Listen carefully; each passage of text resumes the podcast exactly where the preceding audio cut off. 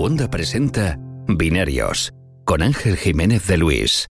Bienvenidos una semana más a Binarios. Esta semana está conmigo Alex Marquino, que forma parte del universo cinemático o podcastmático de Cuonda y al que seguro que conocéis por su podcast casi diario de videojuegos Pulsa Star y a quien no hay que confundir con el infame ciudadano A. Marquino, copresentador del podcast Cliff and Hunger, que está a punto de abandonar para siempre la comunidad de Cuonda.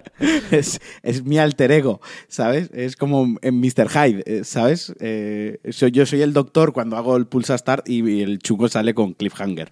No, no. Pero no nos vas a echar, si yo lo sé, si, si te encanta en realidad. No, hay, no hay semana en la que no me lo plantee seriamente. Pero bueno. Entonces es que lo estamos haciendo bien. Bueno. Estaba pensando, ¿cuándo fue la última vez? Yo creo que la última vez fue con el E3 hace, hace tiempo ya, pero bueno. Sí, fue cuando el... No, con Stadia, tío. Estuvimos hablando, ¿te acuerdas que estuvimos hablando de Stadia y de sistemas de sistemas de estos, bueno, lo que viene, lo que quieren plantearnos ahora de este juego en la nube y demás. Sí, sí, sí, sí, es cierto, es cierto. Me había olvidado completamente. No sé por qué tenía la idea que fue desde el E3, pero es verdad que fui viniste hace poco para hablar de, Stadia. Eh, pero bueno, cuéntame, ¿qué tal todo? ¿Cómo vas con el pues, coronavirus? el coronavirus, eh, bueno, sabes que estamos en fallas, no vas a escuchar ningún petardo porque ya estoy aislado totalmente, porque al primero que le, le molestan es a mí, pero estamos a la expectativa porque igual esta tarde cancelan las fallas, que sería algo que yo no he visto en 33 años. O sea, así es como estamos con el coronavirus en, Valencia. Pero están, digamos que ya están, en, ya están en funcionamiento, ¿no? O sea, no es que... Las fallas llegan desde el día 1. O sea, dura 20 días la fiesta, lo que pasa que lo gordo, lo que todo el mundo conoce la tradición, es como digamos del 14 al, al, 18 o al 19, ¿no? Hmm. Eh, pero bueno, así, yo de momento no tengo tos. O sea, de momento no, no, a los oyentes no le voy a pegar el coronavirus. Bueno, yo tengo que volar mañana a Nueva York y no sé cómo va la cosa, pero bueno. Oh. Eh, creo, que, creo que soy el único que, va a... Eh, no sé, he mirado, el, he mirado el mapa del avión y estoy por pensar que voy a ser el único dentro del avión. No hay nadie más ¿eh? con un asiento seleccionado. ¿Te imaginas que puedes seleccionar el de copiloto? O sea, que no te... El, piloto directamente es como, mira, llévate el avión porque yo me voy de aquí también. Correcto, sí, sí. Bueno, va. no sé, no, sé. No, la verdad es que eh, te estoy pensando seriamente planteándome eh, no ir a Nueva York. Es, es, eh, un viaje corto. No me creo que Ángel Jiménez se esté planteando no ir a Nueva York. No pues, que esto está quedando, queda grabado. Eh, bueno, queda grabado y la va a escuchar la gente. No, a ver, si es que es muy sencillo. Al final eh, eh, voy porque mi mujer tiene tenía un tema de negocios ahí, va a estar ahí unos, unos días, con lo cual tenemos el hotel. Pero esta parte los hoteles están tirados de precio por lo del virus, con lo cual te puedes ir a Nueva York por nada, por cuatro perras. Ahora te puedes ir a vivir tres meses a Nueva York sin que es lo que te Total, el, el, visado de turista. Bueno, y, lo que te dejen ahí en cuarentena, pero, pero sí. no, no, pero, pero en serio, es, es una locura. Y el, creo que estaba mirando vuelo de vuelta, el vuelo de vuelta me sale 27 dólares. Una, vuelo interno. Chorrada, sí, sí, vuelo interno que son, son, en relativamente carísimos, ¿no? Los vuelos internos. Sí, normalmente un vuelo Atlanta-Nueva York, así pillado tan poco, con tan poco espacio y tal, suelen salirte de 300 dólares fácil. O sea, que es, es, es, de coña. Yo compré hace poco hace poco compré un Chicago, eh, un Chicago Las Vegas y me costó 140 dólares y me pareció caro comparado con lo que me costaba volar desde Madrid hasta Chicago. ¿Sabes? Que era como, como lo puse en una balanza y dije, joder, qué caro es volar dentro de. Los vuelos internacionales tienen eso, que a veces encuentras ofertas que son una locura. ¿Cuándo, ¿cuándo vas a Chicago? Voy en, agosto. No, no, voy ah, en agosto. Voy, hago Chicago, Milwaukee, luego me quedo en Wausau, en Wisconsin. Tengo una boda allí que me creo que me quedo 5 o 6 días allí. Y luego vuelo, hago Las Vegas, eh, Los Ángeles, eh, Santa Cruz y ya San, eh, San, Francisco. Bueno, un poquito, voy a hacer un road trip allí. Pues muy chulo. No, el de, el de Los Ángeles a Santa Cruz es un road trip guay. guay. sí, sí, sí, Si lo haces, imagino que irás por Big Sur, ¿no? Por San Luis Obispo. Sí, porque yo ya, yo ya he hecho ese viaje, pero yo hice por Yosemite. Lo hice por el interior. Entonces ahora lo que lo quiero hacer es por la costa, que es lo que. esa, carretera es preciosa es brutal. Y está, ha estado cerrada mucho tiempo, creo que ya, ya está vuelta, ya está abierta perfectamente, ya se puede circular completamente, pero estuvo cerrado casi casi seis meses por un derrumbamiento de, de la carretera. No jodas. Como sí, porque como es todo en, en colina, en, eh, en, acantilado, pues a veces a veces hay derrumbamientos fuertes y se y tiene que cerrar la carretera de Big Sur, pero ya está abierta, o sea que puedes, me, voy a alquilar, además me voy a alquilar el, el anti-Tesla, o sea, voy a ir y voy a decir qué es lo que más consume que tenéis aquí, el coche más grande que tenéis. A ver, a ver, eh, eso sería un Hammer, pero no, eso hay que hacerlo con un Mustang descapotable, tío. es que ya lo hice con un Mustang la otra vez, ahora lo quiero hacer con un sub de estos enorme que me pueda tumbar mientras conduzco. ¿Y,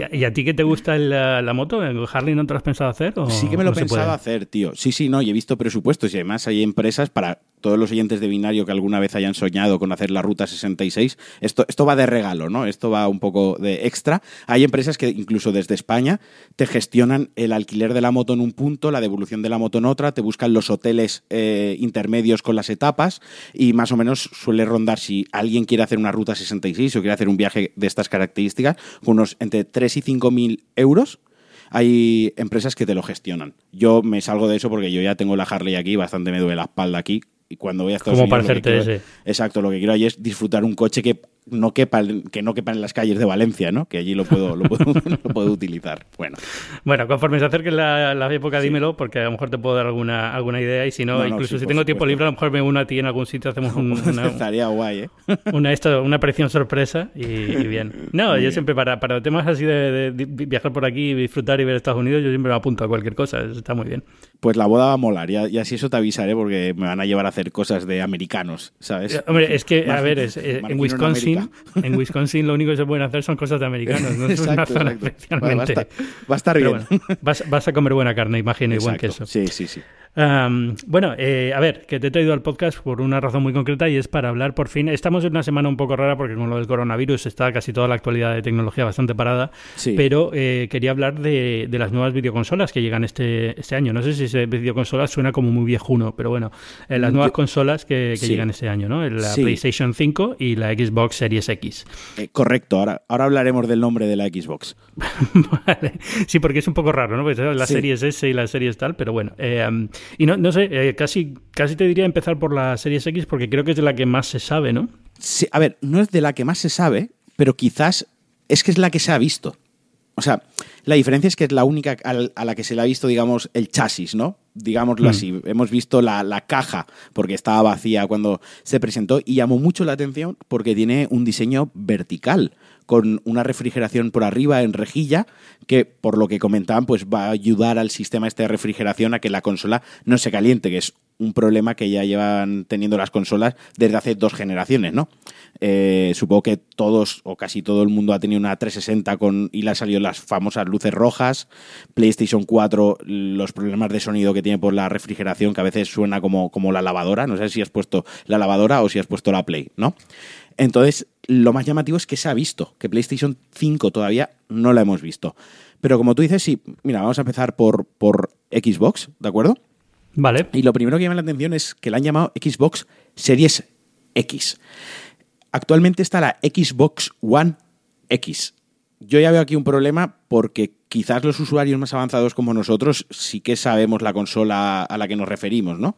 Pero yo me estoy viendo estas navidades, que es cuando se va a lanzar, y me imagino al usuario medio o al usuario que va en navidades a, una tienda electrónica a comprar una consola para regalar, y que probablemente sea un problema el, nombre, ¿no? El no saber Series X o One X, cuál es la que se tiene que llevar. Pero bueno, pasando del nombre, que ya es un tema interno de Microsoft, la hemos visto, como digo, y llegará a finales de 2020, llegará para Navidades. Eh, hablando un poquito más técnicamente, y tampoco voy a entrar en datos porque si no sería muy aburrido, pero así por repasar por encima, pues la CPU es de AMD y la GPU también es de AMD. Tendrá o será compatible con la tecnología Ray Tracing, que ya se está viendo en, Nvidia, es esta tecnología que se usa también en el cine, se ha utilizado en la saga de, de Star Wars, en la última trilogía de Star Wars, por la cual se calcula, digamos, se calcula la iluminación en tiempo real. ¿No? Tú sabes, Ángel, que actualmente o hasta ahora muchos videojuegos la iluminación era como una textura, ¿no? Era una lámpara apuntando un punto, pero no había una iluminación real. Lo que se veía iluminado era una textura mm, pintada amarillo por, un color cálido y cuando pasaba el personaje por delante, pues proyectaba una sombra en ese momento. Pues el ray tracing lo que hace es que calcula en tiempo real la iluminación y los reflejos y es asombroso. O sea, el juego donde se puede ver a día de hoy más espectacular es en, Control, ¿no? Que se refleja el suelo, el mármol, la superficie. Es una pasada. Y como digo, en Star Wars eh, se puede ver también. Sí, porque esto digamos que es una técnica que se usa, es un sistema de renderizado que se usa pues a la hora de hacer eh, películas en 3D y cosas así, es bastante común, pero lo que no se podía hacer todavía era en tiempo real en videojuegos porque la potencia de las máquinas no daba.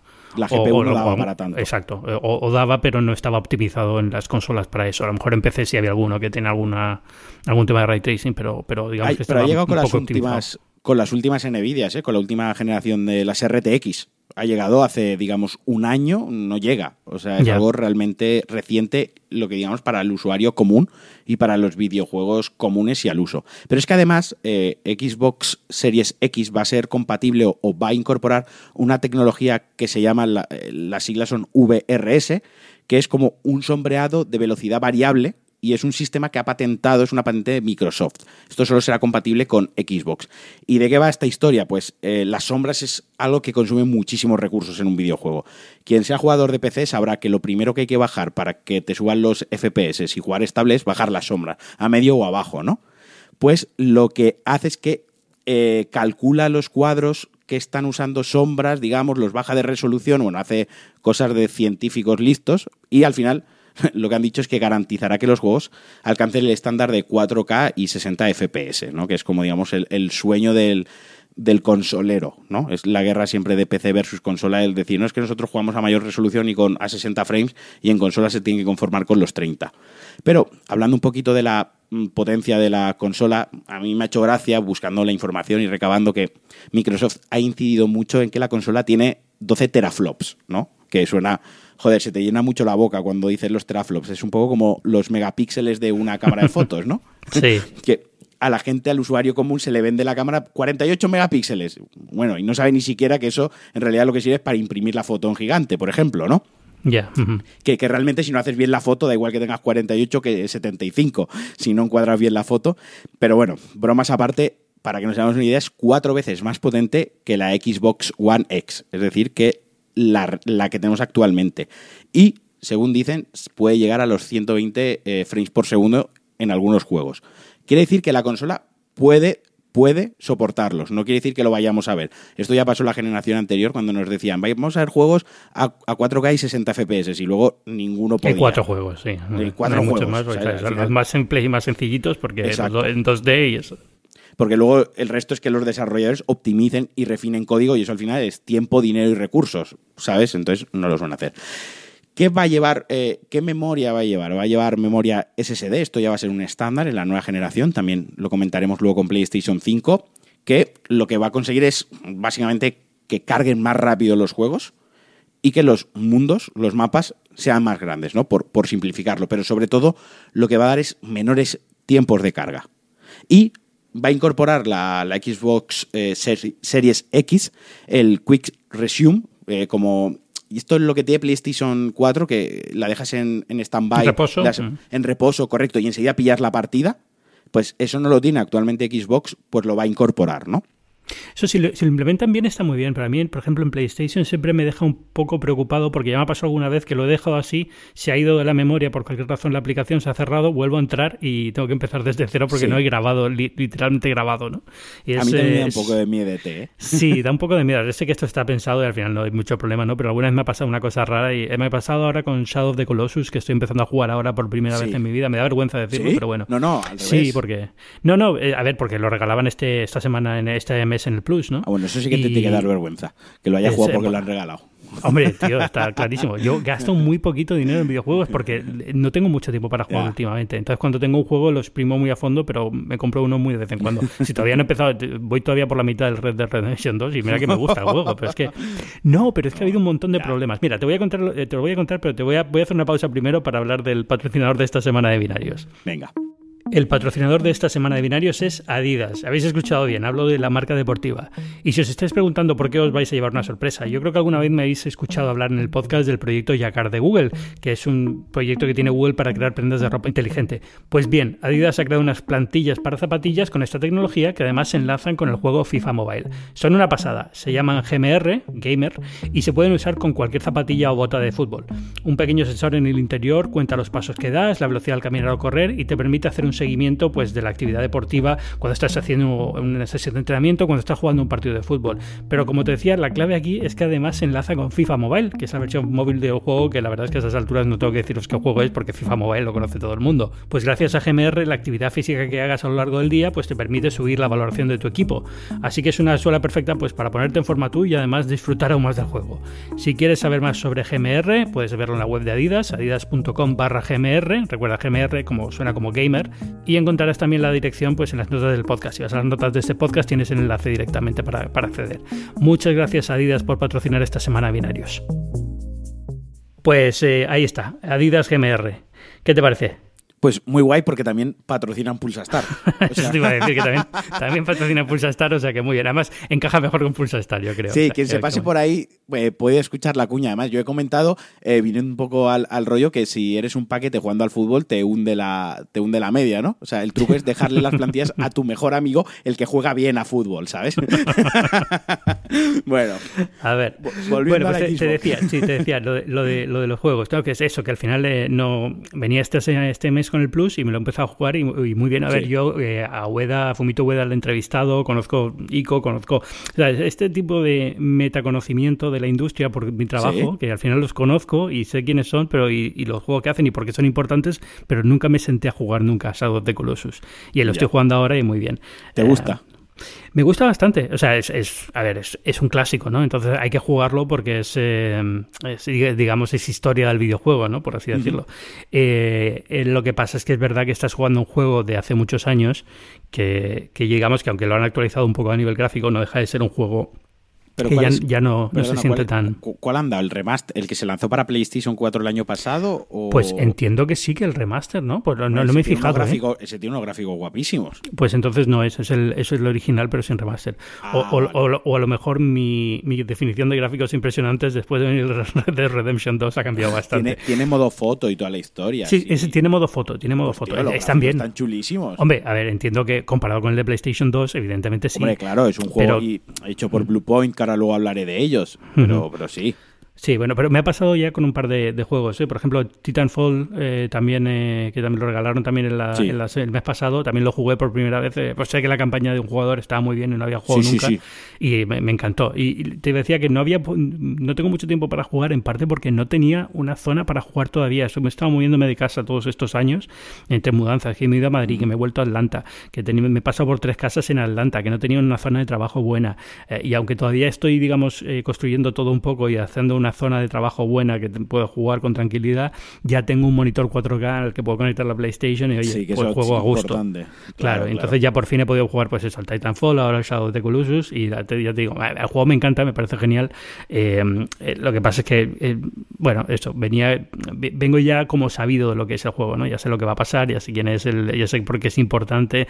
No, no creo que lo esté viendo con los mismos ojos de quien lo jugó el primer, la primera vez yo cuando lo jugué, yo recuerdo el día que fui a comprarlo para PlayStation 2 y yo siempre lo pongo en mi top 5 de, juegos favoritos, tío, porque la banda sonora, todo, la... sí, sí, sí, es, espectacular. no es por quitarle mérito, es un juegazo, Pero, pero ya te digo, vengo con, eh, como ya sabiendo de qué va, ¿no? Como ya sabiendo de cuál es la historia, cuál es el mensaje y todo eso, con lo cual se pierde un poco ahí la gracia. Pero bueno, pero nada, muy bien, me lo estoy pasando muy bien. Eh, todavía voy por el cuarto coloso, o sea que me queda mucho juego por delante. Sí, tienes mucho que disfrutarlo todavía. eso es. Pero eso me ha pasado ya con varios, ¿eh? Me ha pasado con, eh, también con Journey y con... Ah, que también lo jugué muchísimo, muchísimo más tarde que el resto del mundo. Con también, ¿eh? la, con la saga Uncharted. La saga Uncharted yo la empecé a jugar hace como un año eh, y me jugué los tres primeros así de golpe y lo disfruté enormemente. Eh, y es como cuando ves una serie que ya está emitida, ¿no? Que te puedes pegar todos de golpe y entonces es como una satisfacción esta porque estás viéndolo todo de golpe, ¿no? Todo de golpe, sí. Ah, y ah. aparte, bueno, eh, Antonio Banderas va a interpretar a Nathan Drake, o sea... Ah, en la película. En la película. me, parece, una fantasía absoluta. pero no iba a ser el de Spider-Man, el, chico este, el... Ah, es verdad. Eh, Antonio Banderas creo que hace de Sully o no sé de qué. Sully, eso puede ser. Me, da patinada de metido. Sí, sí, es verdad que era Tom Holland. Tom, Holland, Tom Holland. Que hacía de jovencito, sí. Bueno, eh, estábamos con la Xbox eh, Series X. Y ahora te iba a hablar, te quería hablar de, del mando. Porque tú sabes que actualmente, o sea, tenemos el mando de One, ¿no? Sí. Y hace unos tres años, 2016 puede ser, se lanzó el Xbox Elite, ¿no? El, el, mando este que venía con una funda especial que se podía intercambiar la cruceta, se podían intercambiar los sticks, que tenía palancas traseras y que valía un dineral. No sé si te suena, si lo has podido, imagino que quizás lo, has podido incluso ver o tocar. ¿Sabes de, de cuál sí, sí, sí, sí, sí, sí, el, el, bueno, digamos. El, bueno, el, mm. vale. Pues la Xbox eh, Series X vendrá con el Elite Series 2, ¿vale? Que también será compatible, esto es muy guay, esto sí que aquí es mini punto total para Xbox, que este mando será compatible con One y con PC, ¿de acuerdo? ¿Y qué tiene, en qué ha mejorado el mando? Pues bueno, pues lo que han comentado es que la tensión de los joysticks será ajustable, podrás hacer que eh, te cueste más esfuerzo levantarlo o menos, eh, gomas en las empuñaduras, vendrá con gomas reforzadas, los gatillos van a ser más cortos pero más sensible. Y además tendrá una batería recargable de 40 horas, que poca broma, 40 horas son muchas para un mando de consola. Eso sí, el precio, y esto sí que sabemos fecha de lanzamiento y precio, porque se va a poner a la venta antes que la consola, porque como digo, como es compatible con PC y con la Xbox actual, tiene sentido, 180 pavos, 180 euros en noviembre. O sea que... está bien, es carito, pero bueno. Es, ¿eh?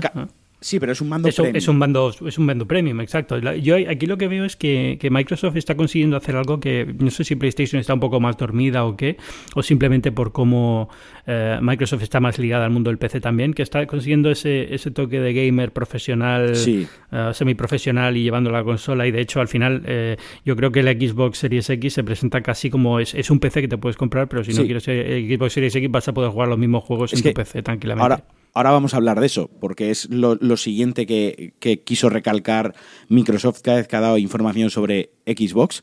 Y sí, yo lo comparo un poco. El, tema del mando, cuando dicen que caro, yo lo comparo con un accesorio Razer, Razer, ¿no? Es decir, eh, un ratón, un teclado, un teclado Razer mecánico son 180 euros. Y hay quien se los gasta para jugar con teclado. Pues oye, ¿por qué no te vas a gastar 180 euros en un mando? Lo veo lo veo una comparación totalmente directa, ¿no? Pero bueno, a lo que tú comentas, el ecosistema eh, el ecosistema que lleva ya creando un par de años eh, Microsoft. Tú actualmente te compras un exclusivo de Microsoft en PC, por ejemplo el Forza Horizon 3, por poner un ejemplo, y lo tienes también en One. O sea, no tienes que comprar, da igual dónde lo compres la plataforma. Si el juego es de Microsoft, lo puedes jugar tanto en PC como en consola, ¿no?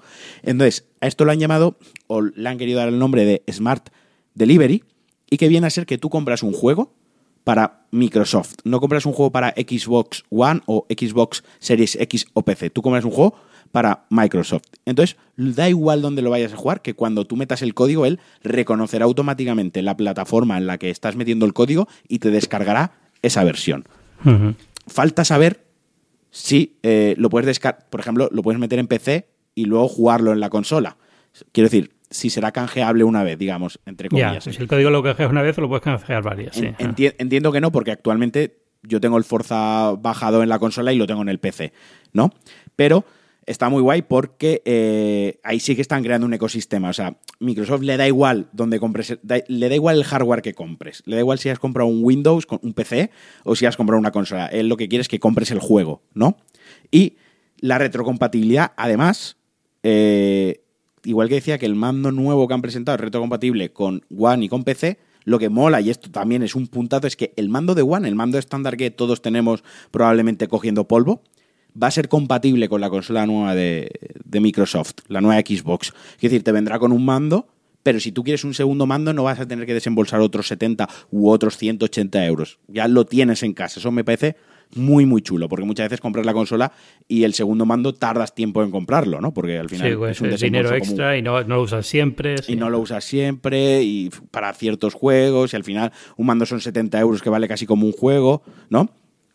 Y la eh, filosofía de retrocompatibilidad va a ser la misma que tienen hasta ahora. Desde el día 1 ya van a haber 500 títulos retrocompatibles, es decir, todo lo que es retrocompatible a día de hoy lo va a ser con la nueva Xbox Series X y además contará con la tecnología esta que ya tiene la One, que cuando metes un juego de Xbox 360, pues le hace un pequeño upgrade a 1080 o le toca un poco las texturas, le toca un poquitín eh, el anti-leasing, ¿no? Estas tonterías, que, joder, a mí me parece chulísimo la verdad. Sí, eh, te, voy a decir, eh, decir, esta consola sigue teniendo un disco físico, sí, pero digamos que esta es la generación en la que teóricamente esto va a ir desapareciendo, ¿no? O sea, más, más en cada descarga y, Y servicios de suscripción.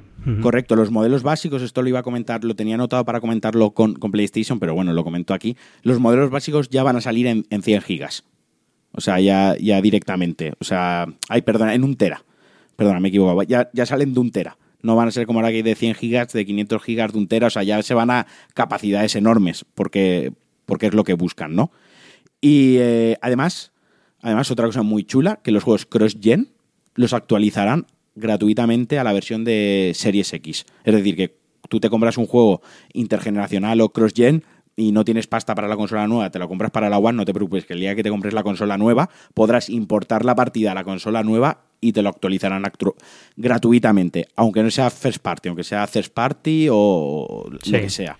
Porque hay varios juegos de estos que van a llegar más o menos justo intergeneracional importantes, Cyberpunk y todos estos. Correcto, mira, yo me había notado aquí los juegos confirmados, o sea, juegos confirmados para One, hay para Series X, disculpa. Mira, están desarrollando un Forza Motorsport, ese está en desarrollo, no se sabe si saldrá junto a la consola, es de, de, podemos prever que sí, ¿no? Porque es una de las sagas emblema. Luego tenemos un nuevo Halo, o Halo, no sé, eh, me reñirá la gente, no sé si lo he pronunciado bien o no, Halo Infinite. Luego Gothic remake, que es el remake de Gothic, que es un juego de hace 18 años. A ti te pilló siendo un, chavalín, ¿no? yo estaba ya, 18 años estaba en la universidad, tío. y Cyberpunk sí que se ha confirmado, o sea, Cyberpunk no se ha confirmado para PlayStation 5, es curioso, ¿no? Pero sí que se ha confirmado para Xbox Series X, es decir, va a salir también para PlayStation 5. Pero de momento, digamos que esa pequeña exclusividad del anuncio la tiene, eh, Microsoft de momento. Y hasta aquí es lo que se sabe oficialmente de, eh, de, Microsoft y de su Xbox Series X. El resto de información la he obviado porque son rumores y son suposiciones. Y a mí, bueno, ten en, cuenta, ten en mm. cuenta que más o menos estas fechas deberían estar saliendo más información, pero como se ha cancelado la GDC y todo esto, pues eh, se está, se está pues, empujando bastante hacia atrás en el calendario todo, yo creo. Acaba trimestre y cuando se lanza una consola, habitualmente por, por tradición, cuando acaba el primer trimestre y dan los resultados del primer trimestre es cuando suelen anunciar el precio de la consola siguiente. Es algo que se ha venido dando ya con, con anterioridad. Y como tú dices, sí, se han cancelado varias ferias, el coronavirus este está haciendo caer el petróleo, está haciendo caer todo en general. Entonces, pues bueno, sí puede ser que lo retrasen un poquito. Y ahora, si quieres, paso a hablar de PlayStation. Si no tienes ninguna duda más sobre Xbox. No, ninguna, no. De hecho, te voy a decir que vamos con PlayStation, que es, un poco. La, de, si te digo la verdad, de Xbox he escuchado más que de PlayStation, pero imagino que como todo el mundo, ¿no? Que de PlayStation se sabe, se sabe menos, se sabe cómo es el logo y poquito más, teóricamente. En realidad, hay muchísima más. Creo que hay más información. Lo que pasa que, insisto, la baza de haber enseñado la, la, carcasa de plástico ha jugado mucho en favor de Microsoft a nivel de usuario, a nivel de retina, ¿no? O sea, de tú crees que sabes más de la consola simplemente porque has visto la caja, la, has visto físicamente, ¿no? Pero bueno, PlayStation 5, como digo, no la hemos visto y está confirmada para finales de 2020. Presumiblemente, aquí sí que voy a hacer una suposición, yo creo mm, que la van a lanzar en noviembre. Noviembre, diciembre. ¿Por qué? Porque mira, PlayStation 1 se lanzó en diciembre, PlayStation 2 en Europa se lanzó en noviembre, PlayStation 3 en Japón y en Estados Unidos se lanzó en noviembre y PlayStation 4 se lanzó también en noviembre. Es decir, que noviembre es un mes que le encanta a Sony para lanzar, para lanzar consola. O sea, aquí sí que podemos hacer una, estadística ¿no? y, ver que, que, se va a acercar. En cuanto a la tecnología de esta PlayStation 5, ¿qué nos va a ofrecer? Pues bueno, la CPU y la GPU, de nuevo, ellos también apuestan por AMD. La CPU será de tercera generación Ryzen, que quienes estén más puestos al día en componentes para PC, pues ya saben que es como una CPU muy, muy alta, de muy alta gama, y eh, que contará con 8 núcleos. Aquí no han hablado de teraflops, aquí han hablado de núcleos, que bueno, pues al final es como 8 cerebrines ahí pensando, ¿no? Y la GPU eh, también será manos, o sea, estará a cargo de AMD, será una Radeon Navi compatible con Ray Tracing. Será la Navi, pero adaptada para PlayStation. Y de nuevo contará otra vez con esta tecnología que te he comentado antes del ray tracing, de la mejora de la iluminación en tiempo real y demás. No, hace falta repetirlo, pero también estará en PlayStation. Además... Eh, eh, ¿hay, guerra de teraflops en esto o, no hay? O sea, PlayStation ha dicho todavía número y no se sabe. Sí que han dicho números, pero honestamente, Ángel, yo me pierdo con estas cosas. O sea, yo también, simplemente por curiosidad, porque sé que, sé que estas cosas al final eh, se crean auténticas mm, combates online con estas tonterías que al final dices, da igual, porque al final lo que importa es el juego, ¿no? A ver, si entras en el otro lado, si entras en EOL, se están dando de hostias con estas cosas. Pero, pero claro, pero creo que al final, a ti y a mí, a los usuarios como nosotros, o como los que pueden escuchar binarios, ¿no? O sea, al final lo que nos importa, como tú dices, es los juegos, ¿no? O sea, que yo diga que tiene 8 núcleos o que tiene 14 teraflops o que calcula no sé qué rápido, pues, pues, pues bien, ¿no? O sea, al final lo que quiero es que el juego esté chulo, ¿no? Para que nos entendamos. Pero, bueno, eh, también es compatible con audio 3D. No sé, esto a mí yo cuando he visto y ya lo vi en su día audio 3D, pues bueno, me imagino que si tienes un sistema de sonido en casa guapísimo, unos auriculares muy pro, pues igual sí que le sacas rendimiento, pero creo que la mayoría de usuarios juegan en una televisión con los altavoces de la televisión. Sí. Bueno, yo ahora, por ejemplo, juego muchísimo con auriculares, por, por eso, porque lo tengo en el monitor, no en la tele. Ah, bueno, Pero es verdad que antes jugaba en la tele. Bueno, y como te comentaba, el SSD ya va a ser también un estándar eh, aligerará tiempos de carga, eh, sobre todo, ya no solo que aligerará tiempos de carga entre partida o en cuando mm, pasas de pantalla, ¿no? Lo típica pantalla negro, sino sobre todo desde PlayStation han querido, o desde los estudios que forman parte de PlayStation, han querido incidir mucho, sobre todo en, pues, por ejemplo, en un sandbox, ¿no? El sandbox, pues el mapa será más grande, las texturas, este, el, el popping este que a veces hay que aparece un árbol en el GTA, ¿no? Cuando vas muy rápido con el coche y las cosas aparecen de la nada, pues todo eso ya no pasará porque eh, la velocidad de lectura de los datos será muchísimo más rápida, ¿no?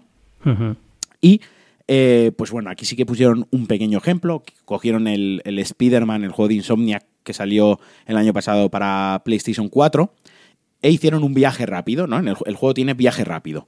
Pues bueno, en PlayStation 4 el viaje rápido tardaba 15 segundos. Y el viaje rápido, tenía poquito. Exacto. De rápido tenía poquito y ahora es 0,5 segundos en PlayStation 5. Y ahí sí que me gustó el dato, porque, joder, eso sí que era tangible, ¿no? Era como, vale, y sí, estoy viendo los 15 segundos y estoy viendo el, no segundo. Sí, es que si jugaste el juego, evidentemente era una de las cosas más molestas con diferencia era eso. Sí, sí, yo no lo usaba, o sea, ah. prefería ir con las telarañas de un lado a otro que por lo menos veía la ciudad y me, molaba. Y esto pues dieron un poquitín más de detalles, un poco más técnico y dijeron, pues mira, para que nos entendamos, ¿no? El problema que ha habido con el Spider-Man es que hay datos, hay datos del juego que están eh, hasta 400 veces repetidas dentro de los datos del juego, para que cuando la consola vaya a buscarlos, los encuentre, como lo tiene 400 veces repetidos, los encuentra antes, ¿no? Para que nos, nos entendamos. Entonces, eso ya no va a pasar. ¿Qué va a pasar? Que los juegos ocuparán lo mismo, pero podrán meter muchísima más información. Al final, el juego será más grande, será mejor y será más bonito, ¿no? Que es lo que, lo que nos interesa. Y una peculiaridad, y aquí esto sí que es para darle una colleja a PlayStation, es que esta ya vendrá con lector de Blu-ray HD, eh, Ultra HD. Es decir, para ver películas en 4K, que es algo totalmente ilógico que PlayStation Pro reproduce juegos en 4K, pero no puedes ver un Blu-ray en 4K, cosa que con la Xbox actual, la X, sí que puedes, ¿no? Es como que han llegado tarde, ¿no? ¿Para, ¿Para qué lo metes ahora? O sea, sí, lo metes porque ya, tienes el lector, pero... Eh, eh, entiendo, entiendo que a Sony también hay una forma de luego vender el lector aparte, porque tiene una parte de electrónica que vende lectores exclusivamente, ¿no? De, Blu-ray. También es, algo que no, sé si sigue habiendo una demanda muy grande de esto, ¿eh? A lo mejor estoy metiendo la pata diciendo que no la hay, pero yo como veo ahora ya todo en Netflix y cosas así, pues ya tampoco me preocupa tanto. Yo no compro nada físico ya. Yo sí que compro a veces Blu-rays, porque me gusta tenerlos. Pero recuerda una cosa, Ángel. ¿Te acuerdas con PlayStation 2 cómo introdujeron muy bien el DVD en las casas porque la PlayStation 2 reproducía DVDs. O sea, yo recuerdo que el primer DVD, reproductor DVD que hubo en mi casa fue mi PlayStation. Sí, sí, no, eso, eso Sony lo hizo muy, muy bien. muy, bien ahí. Y fue, fue la clave del, de la PlayStation original, del PlayStation 2 fue la que lo tenía, ¿no? Sí, sí. Eh, y, pero la, la 3, por ejemplo, fue el primero Blu-ray, ¿no? Sí, correcto. Y yo creo que ese no funcionó tan bien. Eh, llegó en un momento un poco raro. En la PlayStation 3 salieron muchas cosas mal. Primero el precio era muy alto, luego el Blu-ray llegó, pero no había todavía una demanda de Blu-ray tan grande porque salió era con muy caro. guerra con el, con el HD. Con, el HD, sí, pues al final esa guerra fue muy rápida. sí, sí, Lo del HD fue un poco una coña. Pero, pero el HD ready. Pero, pero la Pero la, idea era esa, ¿no? Que era, ellos querían que fuera el, mismo caballo de Troya que llevase el Blu-ray a los hogares, pero yo creo que todavía no había una necesidad de Blu-ray en muchísimos hogares. La gente seguía prefiriendo el DVD, no quería cambiar de formato, era muy caro. Eh, las televisiones de la época todavía no todas tenían 1080p, había muchas 720 todavía. Al final les pilló un poco como con el pie cambiado. Sí, con el pie y, cambiado, y, esto de la, de la Pro yo creo que ha sido simplemente eso, que a nivel interno decidieron, mira, eh, la gente que quiere un reproductor HD, eh, Blu-ray 4K tal, preferimos que lo compren como Sony aparte y ya está. Sí, ese punto lo veo. ¿Sabes cuál, ¿Sabes cuál es el que no veo? Que no pueda reproducir películas digitales en 4K, tío. Eso sí es absurdo, completamente. Eso sí que es absurdo, porque sí que reproduce el juego en 4, o sea, la consola sí que puede sacar esa resolución. Entonces, ahí es donde creo que está la patinada. O sea, veo, veo el hecho de que quieran que te compres el reproductor 4K aparte para tener otro cacharrín de Sony, eso te lo compro, pero el hecho de que no reproduzca contenido digital en 4K sí, es absurdo. Es absurdo, ¿no? Pero bueno, vámonos con el mando, con el DualShock 5, que esta vez eh, Sony sí que se caracteriza por algo que es el mando no ha perdido su seña de identidad desde, desde PSX, ¿no?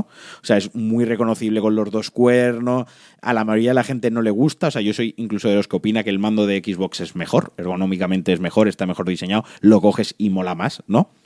Pero bueno, ¿qué sabemos hasta ahora este DualShock 5? Pues bueno, adiós al motor de vibración, eh, digamos, tradicional. Ahora mismo tú abres el DualShock 4, el 3, el 2 y lo que tienes son dos motores pequeñitos bajo, donde van los cuernos, que giran y es la vibración, ¿no?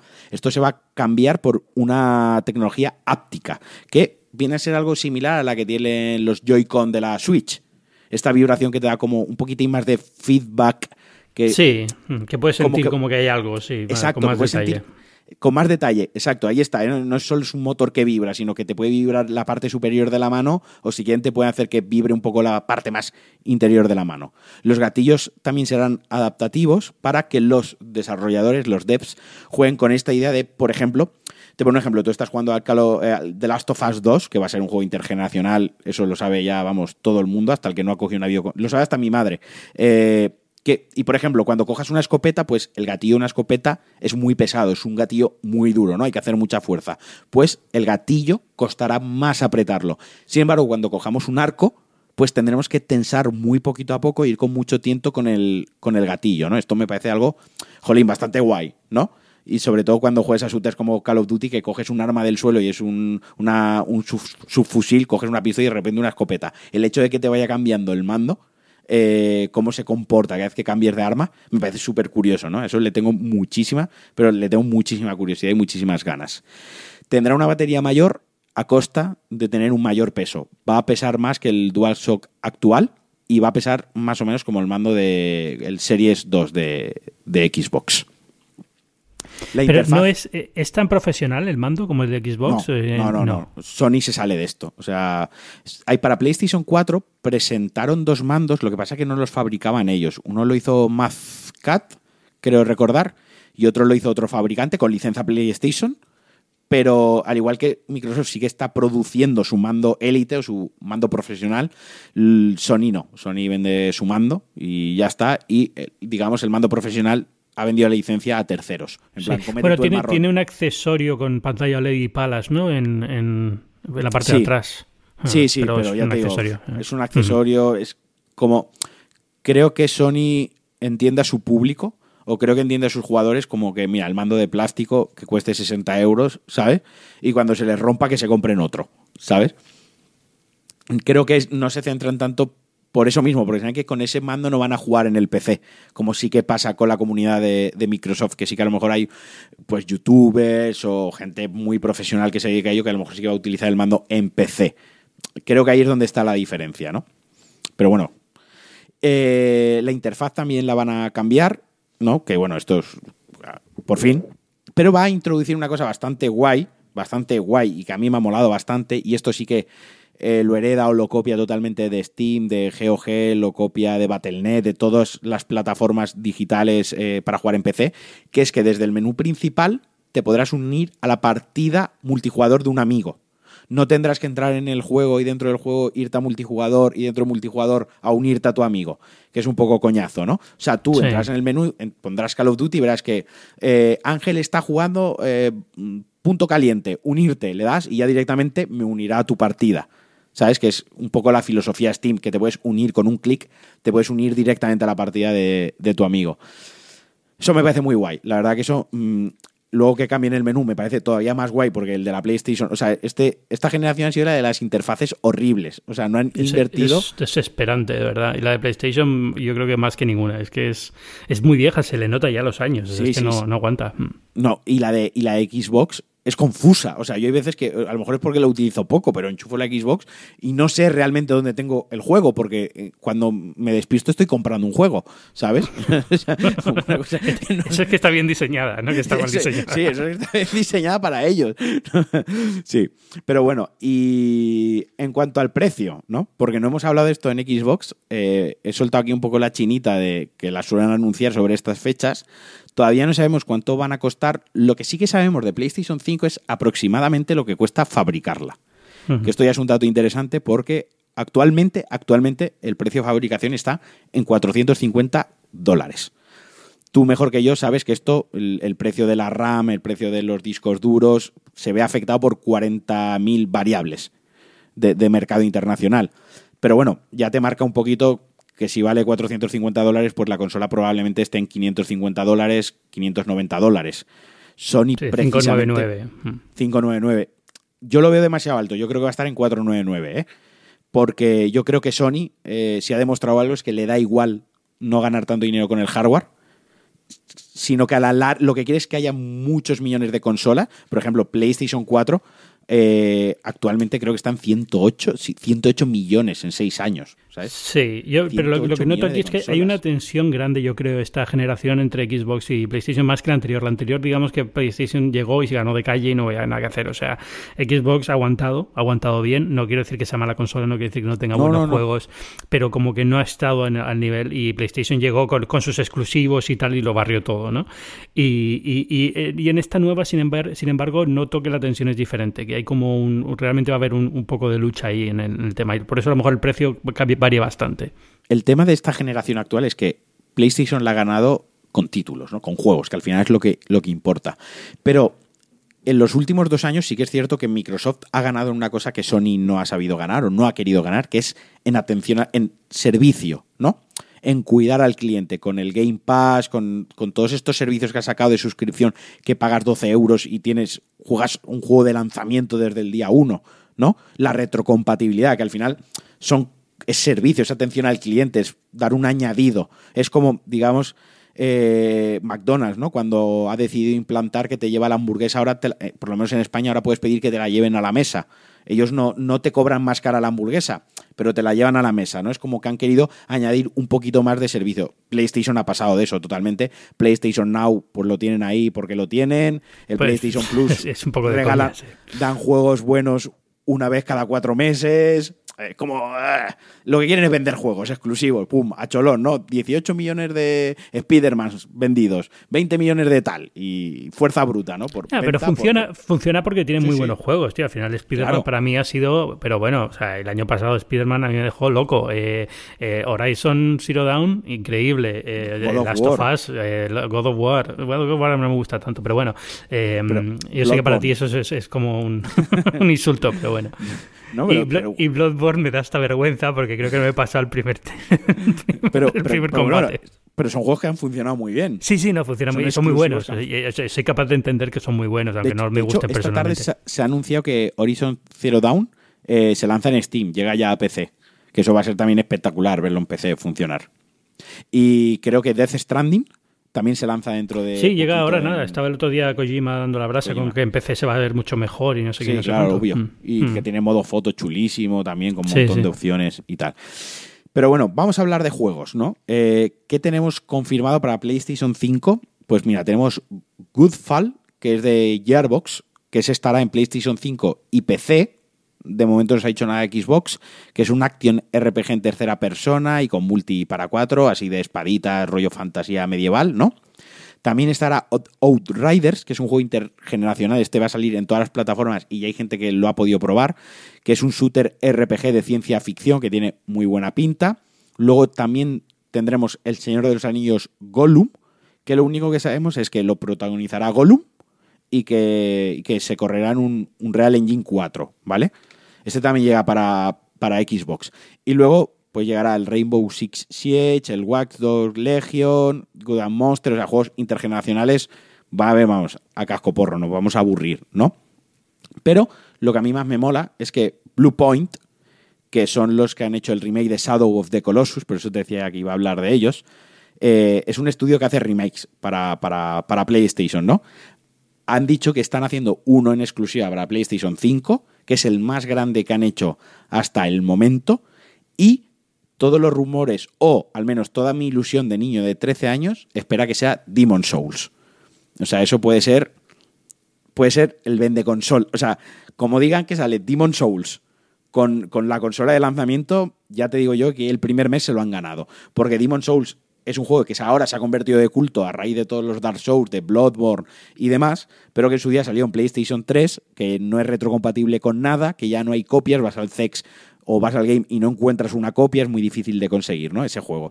¿Y es, un poco parecido a los Dark Souls o cómo va? Sí, sí, sí, es el, es el primer Dark Souls. vale, ok. Pero se llama Demon Souls y era en exclusiva para PlayStation 3. Pero, pero hay un Dark Souls 1 también, aparte. Claro, cambia el nombre. Este es Demon Souls y digamos que Dark Souls era, fue como la evolución de Demon Souls. Es como Bloodborne. Bloodborne eh, es Bloodborne, pero tiene el 90% del sistema de juego es que si mueres pierdes las almas, lo único que se llama sangre, eh, que si los enemigos renacen. Sí, el, digamos, el, modelo de juego es el mismo que modelo ha hecho siempre porque eh, es lo que él digamos ha sido el creador y lo que le funciona. Correcto. Y Demon Soul fue el, que, el que creó el género digamos, ¿no? Y luego, pues Insomniac, los de Spider-Man, Sony Santa Mónica, los de God of War, que Cory Barlog ayer puso una imagen de la palma de la mano de Kratos, ¿no? Que era un 5 así en dorado en un árbol. Eh, como confirmando que ya están haciendo algo para PlayStation 5, y Guerrilla, que son los de Horizon, también están trabajando en PlayStation 5, que son estudios de Sony, y han confirmado que están, están de pleno con, con la nueva con la nueva generación. Perdón. En cuanto a la retrocompatibilidad, lo único cierto que sabemos es que va a ser retrocompatible con PlayStation 4. No han hablado de PlayStation 3, de PlayStation 2 ni de PlayStation 1. De momento, PlayStation 4. Ahí se queda cogea un poco respecto a lo que te decía de Xbox, que ya sale con 500 juegos retrocompatibles día 1, ¿sabes? Pero bueno, sí que ayuda, pues oye, me compro la PlayStation 5 y oye, si pues me apetece jugar un Bloodborne, por ejemplo, o me apetece volver a jugar al... Yo soy muy de cuando vaya a salir el God of War 2, jugar al 1 otra vez, ¿no? Como un mesecito antes. Pues oye, a mí me viene bien porque me deshago de la Play 4, la meto en una estantería donde colecciono las consolas y no la tengo que volver a montar.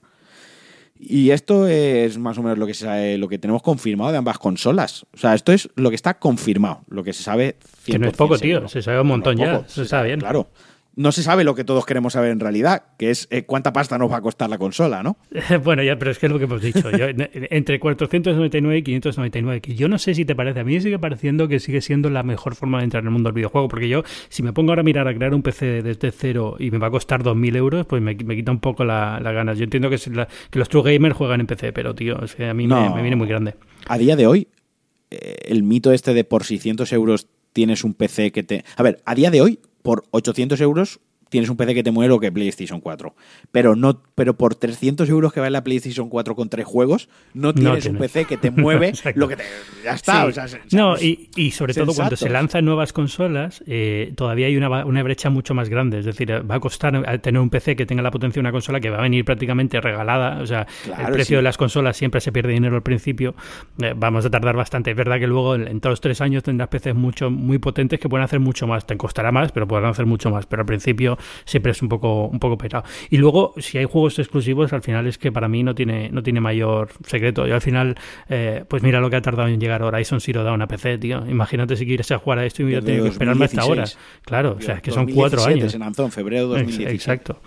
pues ese tipo de cosas te acaban tirando mucho. Last of Us 2, es que ni me lo pienso. O sea, es que Last of Us 2 para mí, eh, otro juego que me costó muchísimo empezar a jugar, pero cuando lo jugué fue, eh, de estos que te cambian la vida, fue Last of Us. Yo lo jugué más tarde que el resto del mundo, pero, pero vamos, fue como, wow. O sea, Eso me pasó a mí con Zelda Breath of the Wild.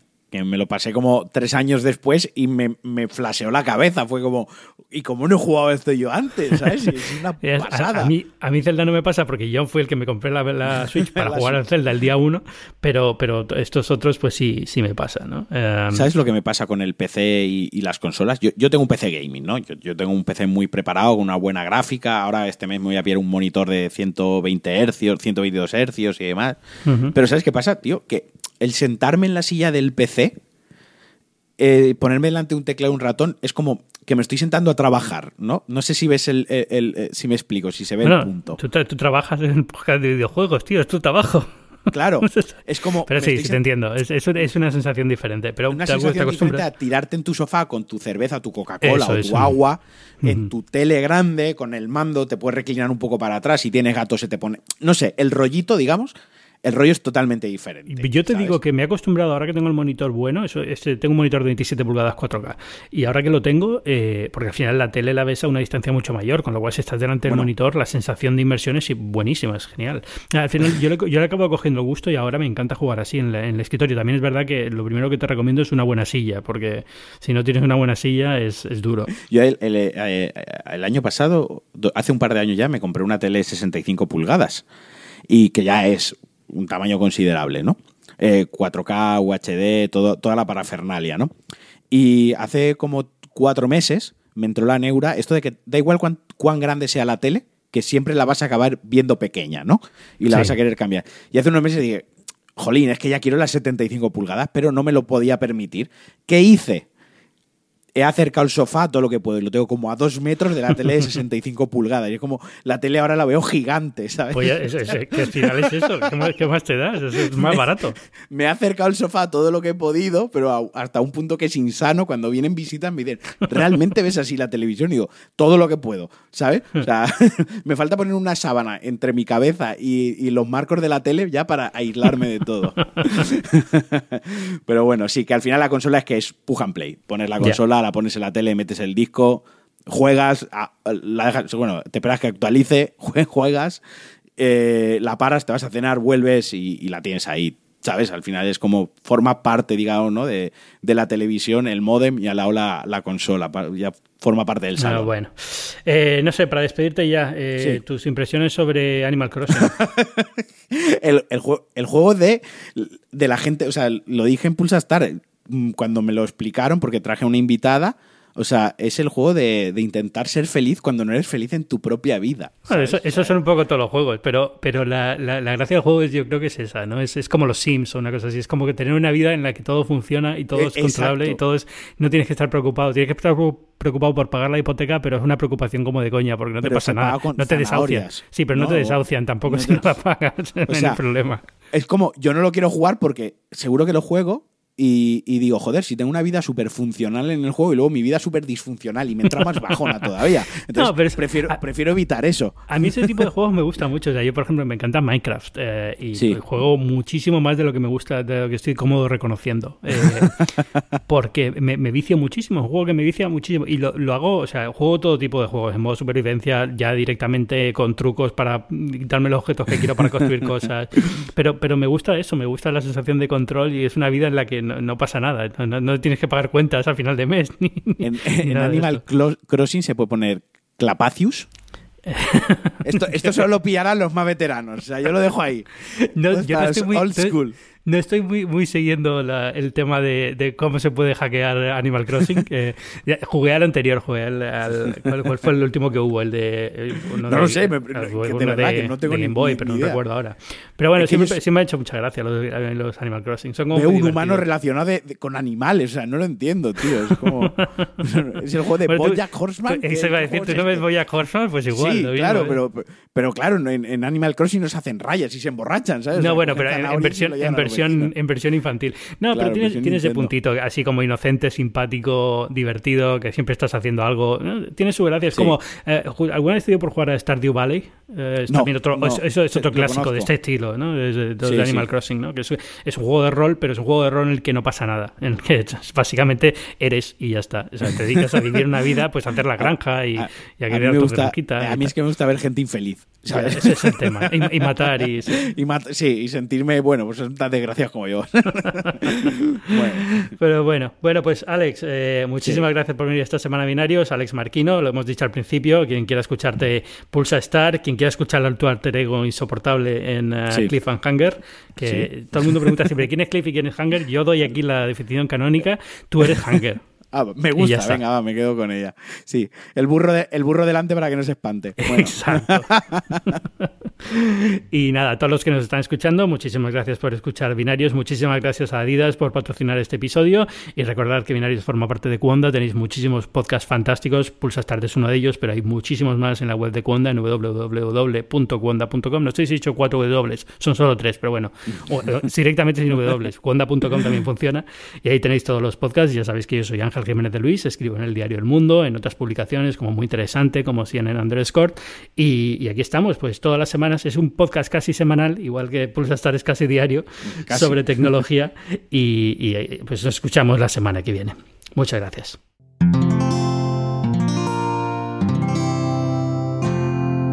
Puedes escuchar más capítulos de este podcast y de todos los que pertenecen a la comunidad Cuonda en cuonda.com.